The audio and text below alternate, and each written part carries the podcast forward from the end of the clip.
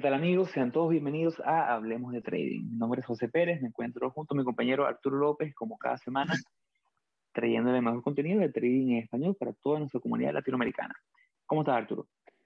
Hola, José, ¿cómo estás? Eh, mira, bien, eh, emocionado por, por, por, los capítulos que, que, se vienen.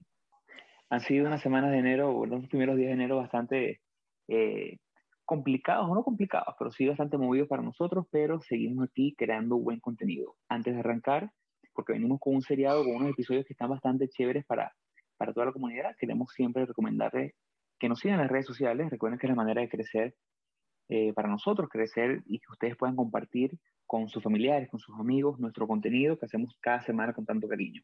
Estamos en las redes sociales, estamos en Instagram como arroba hablemos.de.trading, estamos en Twitter como arroba hablemostrading y nuestro correo electrónico que estoy seguro que después de escuchar este, este episodio querrán escribirnos y pedirnos información. Eh, y es que, bueno, siempre parte del camino del trader siempre será como el del médico, mantenerse, o como cualquier carrera, mantenerse estudiando, buscando información, leyendo, actualizándonos. Y en estas últimas semanas conseguimos una página de internet que está bastantante buena, se llama partnerwizard.com, donde da muy buen material, da un buen contenido y nos llama mucho la atención un, un ¿qué será esto, Arturo? Como un mapa mental, lo llaman. Sí, sí, es como, como un, mapa. Diagrama. Es como, es, sí, es como, la verdad es como un mapa mental. Bueno, un mapa mental donde, eh, y el, no, el nombre del mapa mental es El Camino al Éxito en el Trading. Y me gustó mucho, nos gustó bastante y lo, estamos, lo hemos estado debatiendo y compartiendo en, en nuestro grupo de trading porque va de, de, menor a mayor en todas las cosas que necesita un trader para ir definiendo a medida que va avanzando en su camino. Y me gusta porque va desde el, desde el inicio, ¿no? Va desde el primer punto que creo una persona que le interesa el mercado, que le interesa el trading, que está, le está picando eso de comenzar en los mercados, debe irse respondiendo, ¿no? Entonces, bueno, hemos decidido hacer un seriado en el cual las personas que están comenzando en el trading, ya esto va fuera de, de lo técnico, no va, no, este, este, episodio también saldrá para YouTube, pero no estaremos compartiendo gráficas porque ya va a la parte un poquito más cualitativa, ¿no? Iremos haciendo episodios en los cuales estaremos hablando sobre eh, clarificar o entender el propósito y la visión que tienes dentro del trading, entender los mercados, los tipos de mercado, qué tipos de mercado o activos puedes tradear o qué tipo de mercado debes tú tradear, cuáles son los que puedes estudiar y definir cuál te gusta más. Eh, también estaremos hablando sobre cómo definir tu estrategia de trading desde un punto de vista eh, macro, como tu tipo de estrategia, si es fundamental, si es técnica, eh, los tipos de time frame, cuál es el time frame que se adapta a lo que tú quieres hacer o lo que tú puedes hacer. Entendemos que a lo mejor estás comenzando, no puedes traer tiempo completo. Bueno, sabemos cuáles son los time frames que vas a poder utilizar. Eh, si eres de la parte fundamental, ¿qué debes entender para comenzar? Lo que son las noticias, los, los eventos, eh, los horarios.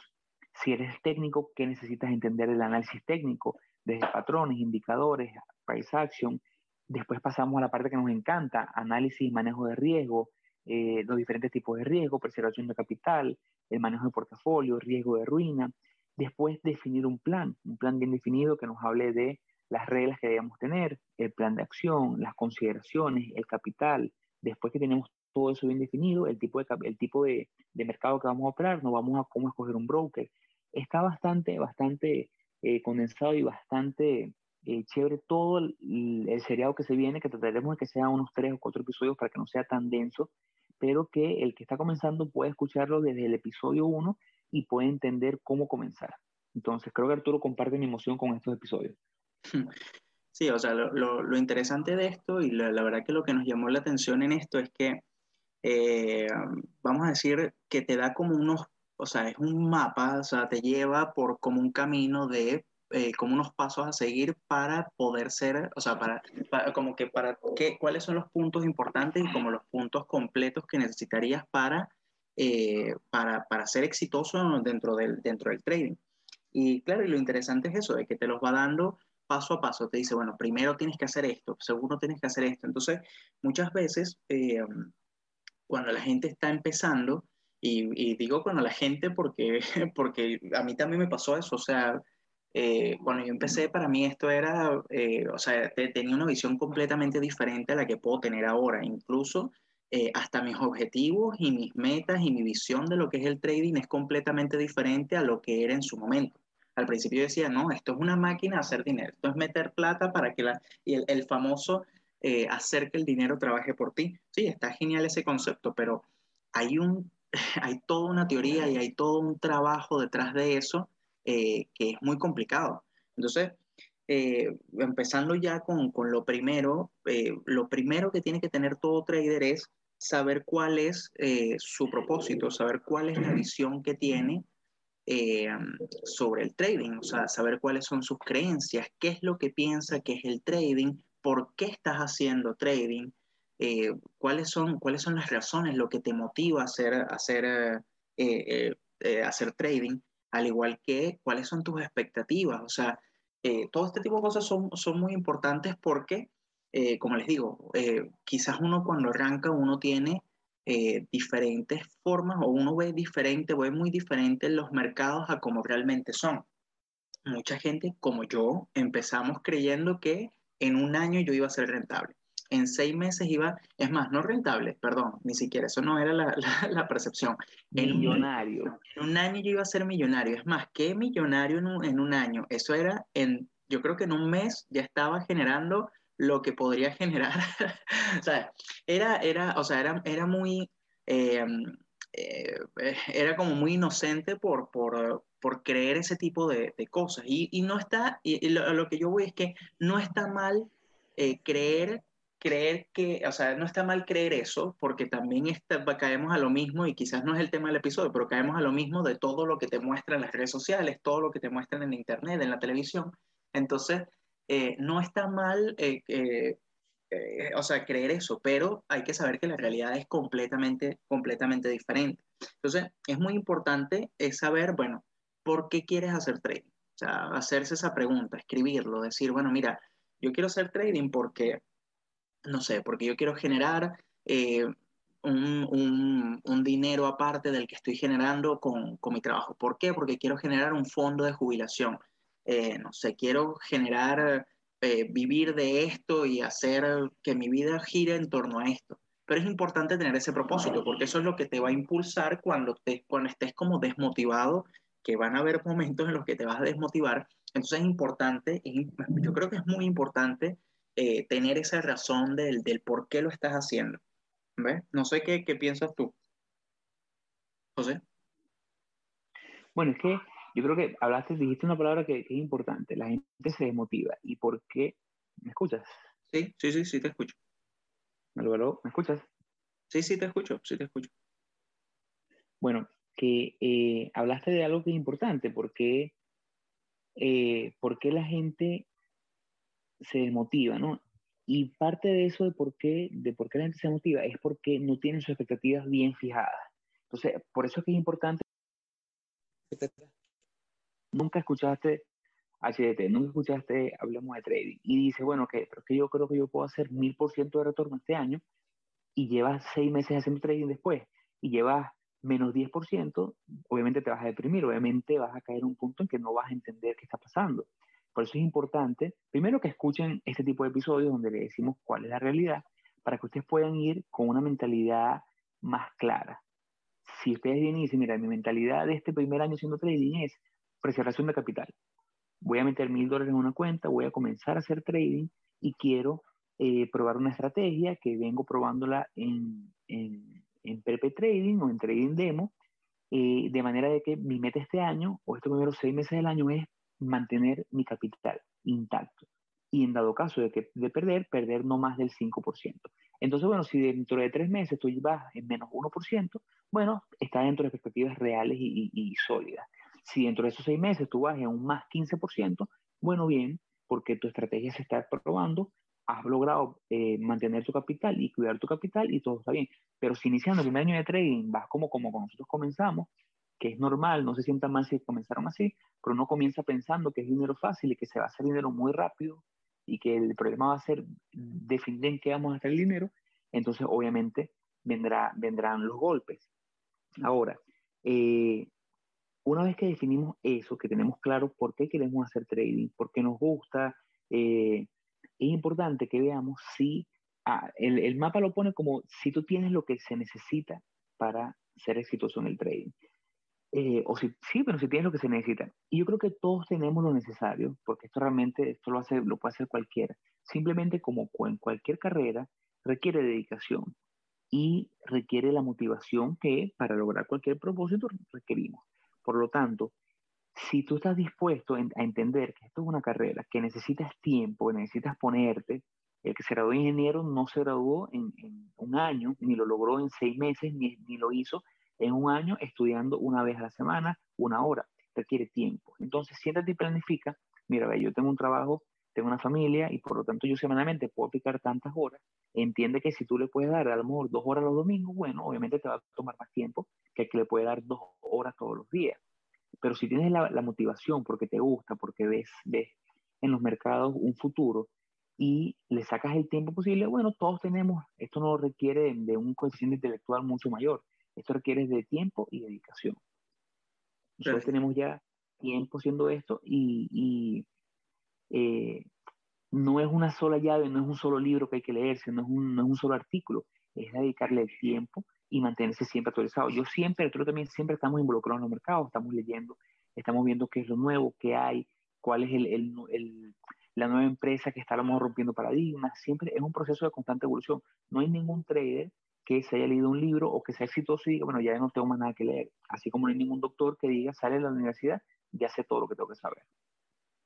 Pero que yo creo, yo creo que también esa pregunta es, eh, o sea, va, va, muy ligado a, a, a, si te gusta realmente el, el, el tema, porque eh, lo que sucede es que cuando tú te das cuenta, cuando se rompe como esa burbuja de, de, de, pensar que el trading es dinero fácil, de que se rompen esas, como esos eh, paradigmas o esas creencias que se tienen de, de los mercados, eh, y ves la realidad del trading, ves el trabajo que tienes por delante, ves que es algo de que, del, vamos a decir, de los golpes, pues suena, suena tan mártir cuando, cuando digo golpes, pero, pero realmente es eso, es como eh, o sea, cuando ves realmente, cuando, cuando el, el mercado te, te, te, golpea y te, o sea, el mercado te golpea, cuando, cuando tienes ese, ese proceso de desmotivación que, que eh, puedes tener, eh, ahí es donde está realmente si te gusta o no te gusta el, el trading, porque es de, de eso, es, eso es lo que va a hacer o lo que te va a impulsar a poder continuar.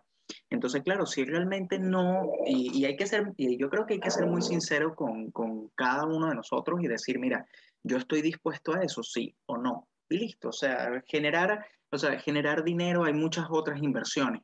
Eh, lo importante es que si estás comprometido con esta labor y con esta carrera, como muy bien dijiste, bueno, hay que ponerle, hay que ponerle el, el empeño y hay que colocarle la seriedad necesaria. Y para eso se necesita eh, tenerle pasión al asunto, o sea, que te guste el tema, que, que, que o sea, que, que, le veas como el, el, el futuro a, a, al trading como tal. Entonces... Y esto, pasa, esto pasa en todos los aspectos, porque en cuántas cosas no te ha pasado a ti o a mí que nos interesa un tema, indagamos en el tema y a lo mejor a los dos meses ya lo abandonamos porque realmente vemos que no nos apasiona. Es un, es un tema de exploración personal. Uno empieza, eh, a mí hay cosas que yo cuando, cuando tenía 12 años, 10 años jugaba tenis y me gustaba mucho el tenis. Al cabo de 2, 3 años dejé jugar tenis. No era, no era mi pasión, me gustaba, pero no era mi pasión pero ya tengo años en el trading, me gusta, me apasiona y sé que es algo que va a ser parte de mí por muchísimo tiempo. No está mal que alguien vea este episodio empiece con el tema de las expectativas, empieza a, a, a, tantear y ver los mercados y a lo mejor en seis meses dice, mira, esto no es lo mío, realmente no es lo que me gusta. Ahí en el libro Market Wizard, que le hacemos referencia prácticamente en todos los episodios, hay eh, un trader que cuando le entrevistan le preguntan, bueno, pero ve, el 100% de tus operaciones son al short, perdón, son al long. Eh, compras esperando vender a un precio mayor no haces nunca un short. ¿Por qué no haces short? Dice yo, el trader dice, yo no tengo nada en contra de shortear, me parece totalmente legítimo, me parece correcto, pero sencillamente no es a lo que se adapta a mi personalidad. Y aunque lo intenté, nunca serví para eso, porque no soy de las personas, no, no quiero vivir mi vida despertándome todos los días esperando que el mundo sea un peor lugar. Así fue como él lo puso, un poquito dramático, pero él sencillamente no quería despertar y ver que una empresa valiera menos, simplemente quería, no era lo que se adaptaba a él es parte del proceso de exploración personal, que ustedes estén, vean los mercados, les gusta. Yo tengo muchísimos amigos muchísimos, creo que ya, ya no puedo ni contarlos, que se acercan y me dicen, me interesa, quiero aprender, les digo, escuchen el podcast, léete este libro, le mando un libro en español, en inglés, y lo puede leer en inglés, y muy pocos son los que al mes o a los dos meses me dicen, mira, me lo terminé y me gustó esto, porque sencillamente lo no te apasiona, no tiene nada de malo, es parte del camino. Claro. Sí. Y, y, que, y que justamente, ah, bueno, la verdad que la idea, de, la idea con este episodio o con, o con hablar de este punto de esta forma no es desmotivar a la gente a, que no haga trading ni nada por el estilo, pero que entre en razón y que, y que sepa que efectivamente eh, esto no es meter 100 dólares y, y, a los dos días vas a sacar 10 mil. O sea, eh, sacar, o sea, sacarse esa mentalidad de que esto es igual, es trabajo duro, es trabajo fuerte. Y y es trabajo fuerte eh, por el, o sea, como por el proceso de, madurar y el, y el, poder crear bien la estrategia, seguir tu plan de trading, eso es como lo, lo complicado, porque realmente el trabajo duro es, o sea, es más trabajo fuerte psicológicamente, siento yo, que, que trabajo físico, o sea, trabajo físico es simplemente darle clic al botón de cómprame o véndeme, pues, o sea, no, no tiene mayor, pero, pero es agotador y es fuerte y es complicado, de verdad. Entonces, eh, yo creo que, bueno, que, que igual con, con, eso podríamos ya pasar al, al siguiente punto. Ya el, el, siguiente punto, después de, de que nosotros... Quisiera, quisiera eh, complementar algo lo último que hice, lo último que dijiste, que me parece, me parece fascinante, porque es recalcar el tema del, del trabajo psicológico que tiene esto. Y entonces vuelvo a, a, la analogía de otras carreras, y es que Arturo y yo somos ingenieros, los dos estudiamos ingeniería. Sabemos que requiere un nivel de, de dedicación, estudiar eh, prepararse, eh, hacer muchos ejercicios por, por la parte de cálculo, de matemática, de física, requiere bastante de, aplicarse, pero no requiere mucho de trabajo psicológico, porque bueno, sabemos que nos aplicamos, estudiamos y se podía pasar la materia. Mientras que en el trading tienes que estudiar, tienes que aplicarte, pero aparte de eso tienes un componente psicológico que debes trabajar en paralelo que no tienes en otros aspectos. No, no, no, veo que a lo mejor un, eh, porque uno se frustra cuando está estudiando y el amor no eh, tiene tanto el peso psicológico como tiene esta carrera. Entonces es parte de eso que, hay que analizar y que hay que pasar para ver si, si, bueno, si tiene lo que se necesita, que es para, es, es la parte que, estamos hablando en este momento en, en, este mapa mental que estamos, que estamos llevando cabo a cabo con todos ustedes. Ahora vamos, vamos a la siguiente parte. Sí, claro, y, es que tienes toda la razón en eso, o sea, haciendo esa, todas las analogías es, totalmente válido porque al final, eh, para todas las carreras, para todas las cosas, igual, eh, o sea, te tiene que gustar, eh, tienes que tener esa pasión por eso para, no, para poder llevarlo a cabo y poder, poder hacerlo de la mejor forma, la verdad. Ahora, la siguiente parte, o siguiendo con el, con el mapa mental, lo siguiente sería es hacer, eh, entender los mercados. Entonces, dentro del entender los mercados, claro, él, él, habla de, bueno, de saber qué es oferta y demanda, eh, cuál es el sentimiento del mercado, qué es un, cómo funciona la economía, cuáles son los ciclos del mercado, eh, lo que es el smart money, cuál, o sea, que, cuál, cuál, cómo es el, el, qué es el money flow, qué es el, el flujo del, del, dinero, cómo, o sea, es, eh, yo creo que es más que todo es un tema a nivel macro de saber eh, cuál, cómo, cómo es el movimiento, o sea, cómo funciona realmente el mercado, cómo se mueven las acciones, por qué se mueven las acciones, y es más un tema eh, o sea, hay, muchas cosas acá que son muchos términos, son como muchos eh, eh, términos técnicos que hay que ir aprendiendo y hay que ir, hay que ir familiarizándose. Eh, me pasó a mí, eh, le pasó a José, le pasa a todo el mundo cuando empieza algo, que hay muchos términos, porque realmente hay muchos términos en, en el tema del trading. E inclusive yo creo que todavía han, han, han habido veces que, que, escucho términos en las noticias o, o me meto a buscar algo de alguna empresa en particular y digo, ¿qué es lo que significa este, este término? Porque es que son muchas cosas.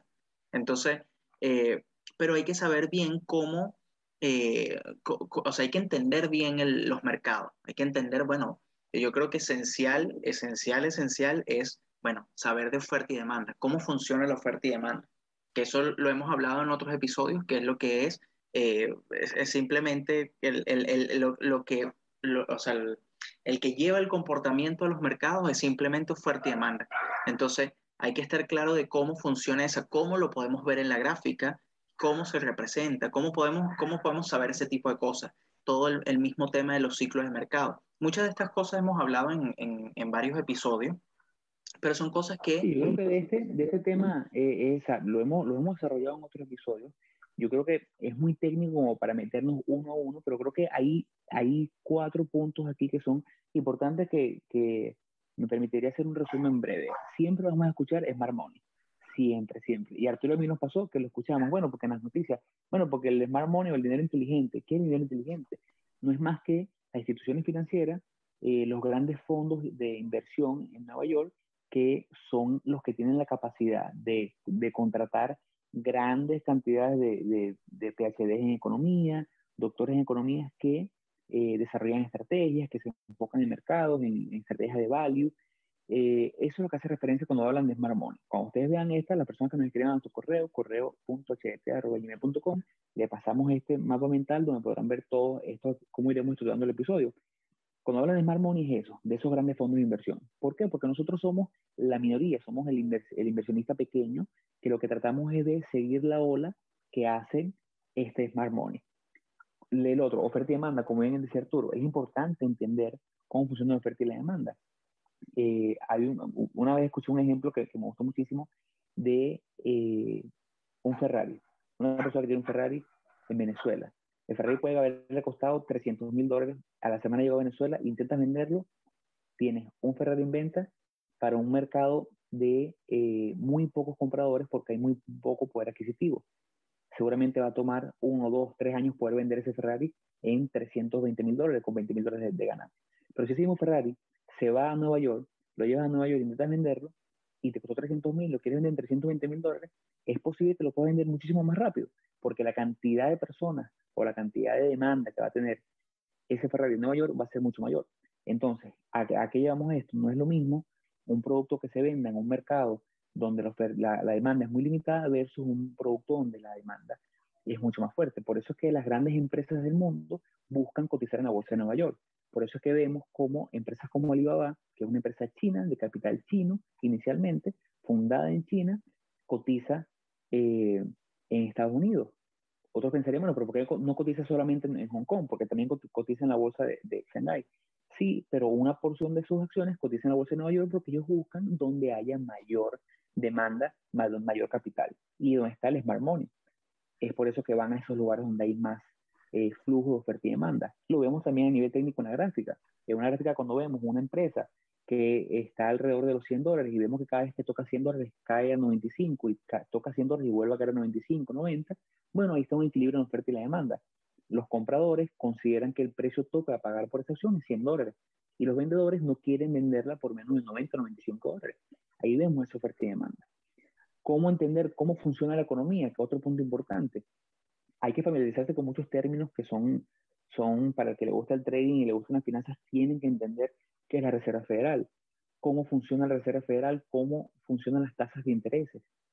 La Reserva Federal de Estados Unidos no es más que el Banco Central, como el Banco Central de Venezuela, el Banco Central de Chile. Y los bancos centrales son los que manejan la política económica y monetaria de cada economía. Simplemente, eh, una forma sencilla de verlo es mediante las tasas de interés. Estos bancos son los que eh, fijan las tasas de interés. Y las tasas de interés lo que buscan es fomentar el crecimiento o aguantar el crecimiento de una economía. Ahora ustedes dirían, bueno, pero ¿por qué no, no, no siempre vas a querer que crezca la economía? Bueno, siempre queremos que crezca la economía, pero siempre se mantiene dentro de unos estándares sanos. ¿Qué ha ocurrido en los últimos dos años con la pandemia en Estados Unidos y en el mundo? Bueno, la Reserva Federal y los bancos mundiales, los bancos centrales de cada país, lo que han buscado es inyección de capital, bajando las tasas de interés buscando que mucho dinero salga a la calle y las personas puedan tener efectivo para gastar en los comercios. Al gastar en los comercios estás creando, estás fomentando la economía y estás dando empleo, porque las empresas necesitan más empleados. Entonces, de esa forma, mantienes la economía creciendo. Pero al mismo tiempo tampoco puedes soltar demasiado dinero a la calle porque entras en procesos, procesos de crecimiento inflacionario, que es lo que está pasando en la actualidad en muchísimos países. Cuando vemos este año la inflación analizada en Estados Unidos por encima del 5 o 6%. Entonces, ahora que se viene este año, a lo mejor un aumento en las tasas de interés para así aguantar un poquito eh, la inflación. Eh, siempre se ha satanizado, sobre todo en Latinoamérica y en países habla hispana, se ha satanizado la inflación, pero la realidad es que los economistas eh, concuerdan que la inflación es sana hasta un 15%, porque de cierta forma fomenta el consumo. Hay algo mucho más dañino que es la, la estanflación o la deflación, que es cuando los precios, eh, en vez de subir un poco, caen. Pasó en Japón en 1990, con los precios cayendo, con una deflación del menos 1%, la gente en vez de salir a comprar algo hoy en 10 dólares, por decir un número, aguantaban el mes siguiente porque no lo podían comprarlo más barato. Entonces el país en vez de crecer económicamente estaba en una, un proceso de economía desacelerada. Entonces por eso es que a veces la inflación, aunque la vemos como, como negativa, también puede ser positiva. Eso es más o menos cómo los gobiernos centrales manejan la, economía de un país, buscando a lo mejor que crezca un poquito más de esta forma o aguantando un poquito de crecimiento para que no se salga de las manos.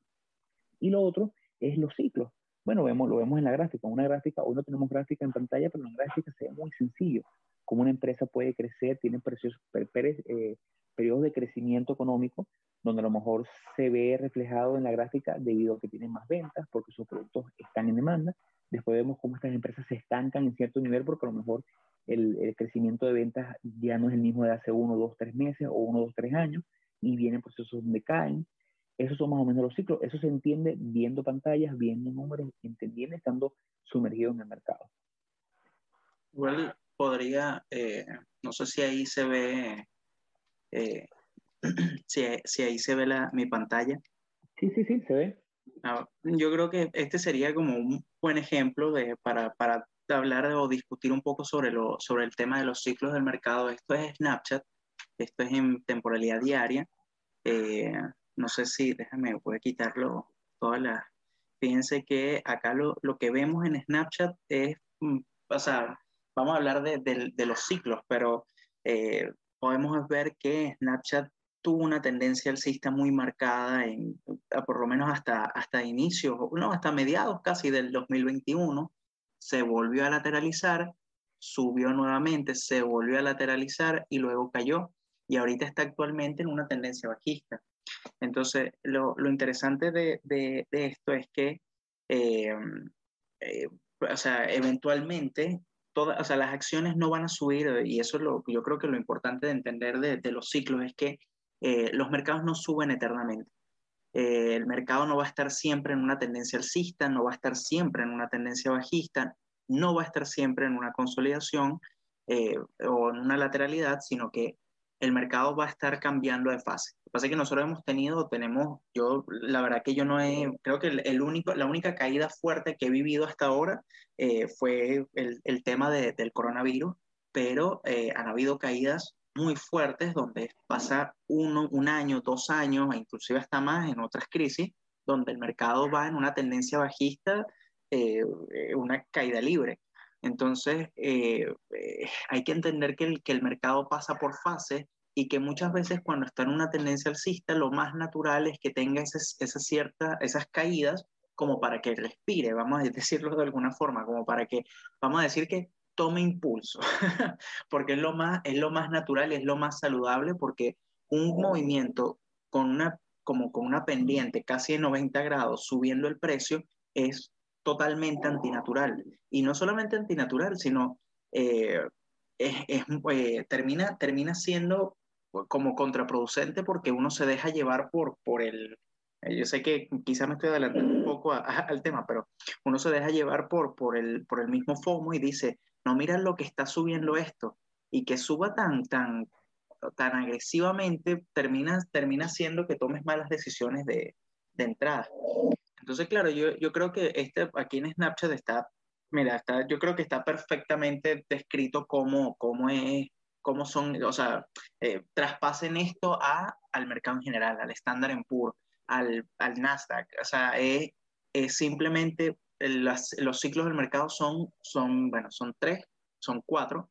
Eh, es tendencia alcista, el, luego viene distribución, tendencia bajista y acumulación. Los periodos de acumulación y distribución son similares, lo que pasa es que uno ocurren después de, un, de una tendencia alcista y el otro ocurre después de una eh, tendencia bajista. Entonces, yo creo que eso es lo, lo, lo más importante que, que, que, hay que como que destacar de, de, de, la parte de los ciclos. No, perfecto, perfecto resumen y, y, concuerdo contigo. Yo tampoco he vivido ninguna caída fuerte, creo que la única caída fuerte ha sido una vez que se cayó mi abuelo, pero de repente en los mercados, no, de repente en los mercados en el tiempo que hemos estado no hemos vivido una caída fuerte o no hemos vivido un beer market o un mercado bajista como tal.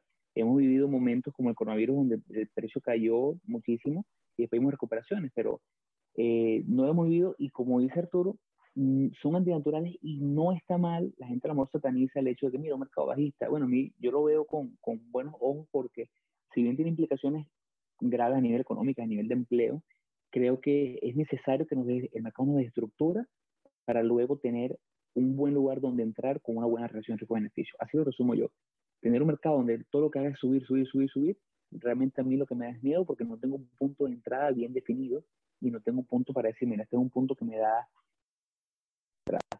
Entonces, bueno, yo creo que eh, ese sería más o menos el cierre del primer episodio porque no queremos que sea tan, tanta información en un solo episodio, sino que la gente pueda digerir en cápsulas más pequeñas y pueda entender qué es lo que la persona que ustedes ayer, un primo les escribió, mira, me interesa el trading, y ustedes tienen ya varios episodios escuchándonos y han visto los mercados y ya se abrieron su cuenta en TradingView y ya tienen a lo mejor seis meses, un año probando una estrategia con trading eh, en PP Trading. Bueno, este es un buen episodio para la gente que escuche por primera vez, entienda y vea, mira, mis estrategias son estas, esto es lo que quiero yo hora de trading, considero que tengo lo que necesito, considero, bueno, ahora ya sé que tengo que estudiar un poquito qué es el, el Smart Money, cómo funciona la economía, cuáles son los ciclos que oferta y demanda, y de una forma arrancar. Y de esta forma vendrán saliendo episodios, dos, tres, cuatro episodios más, donde estaremos siguiendo con este camino al éxito que necesitas en el trading, los componentes necesarios para eh, ver si, si esto es lo que realmente te gusta y si lo puedes llevar a cabo.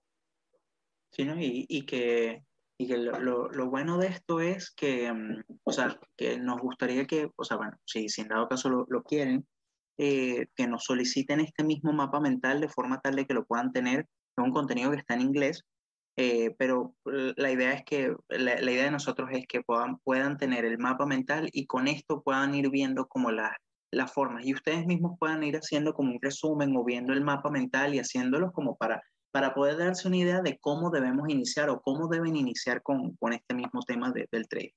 Eh, así, bueno, yo igual con esto me despido. Si quisiera que nos, que nos siguieran en nuestras redes sociales, en Instagram como eh, arroba en Twitter también como Hablemos Trading, nuestro correo electrónico, cualquier consulta, cualquier feedback, lo que necesiten, es correo.hdt.gmail.com. Y bueno, ya con esto nos vemos la, la semana que viene. Muchas gracias, José. Nos vemos. Hasta luego.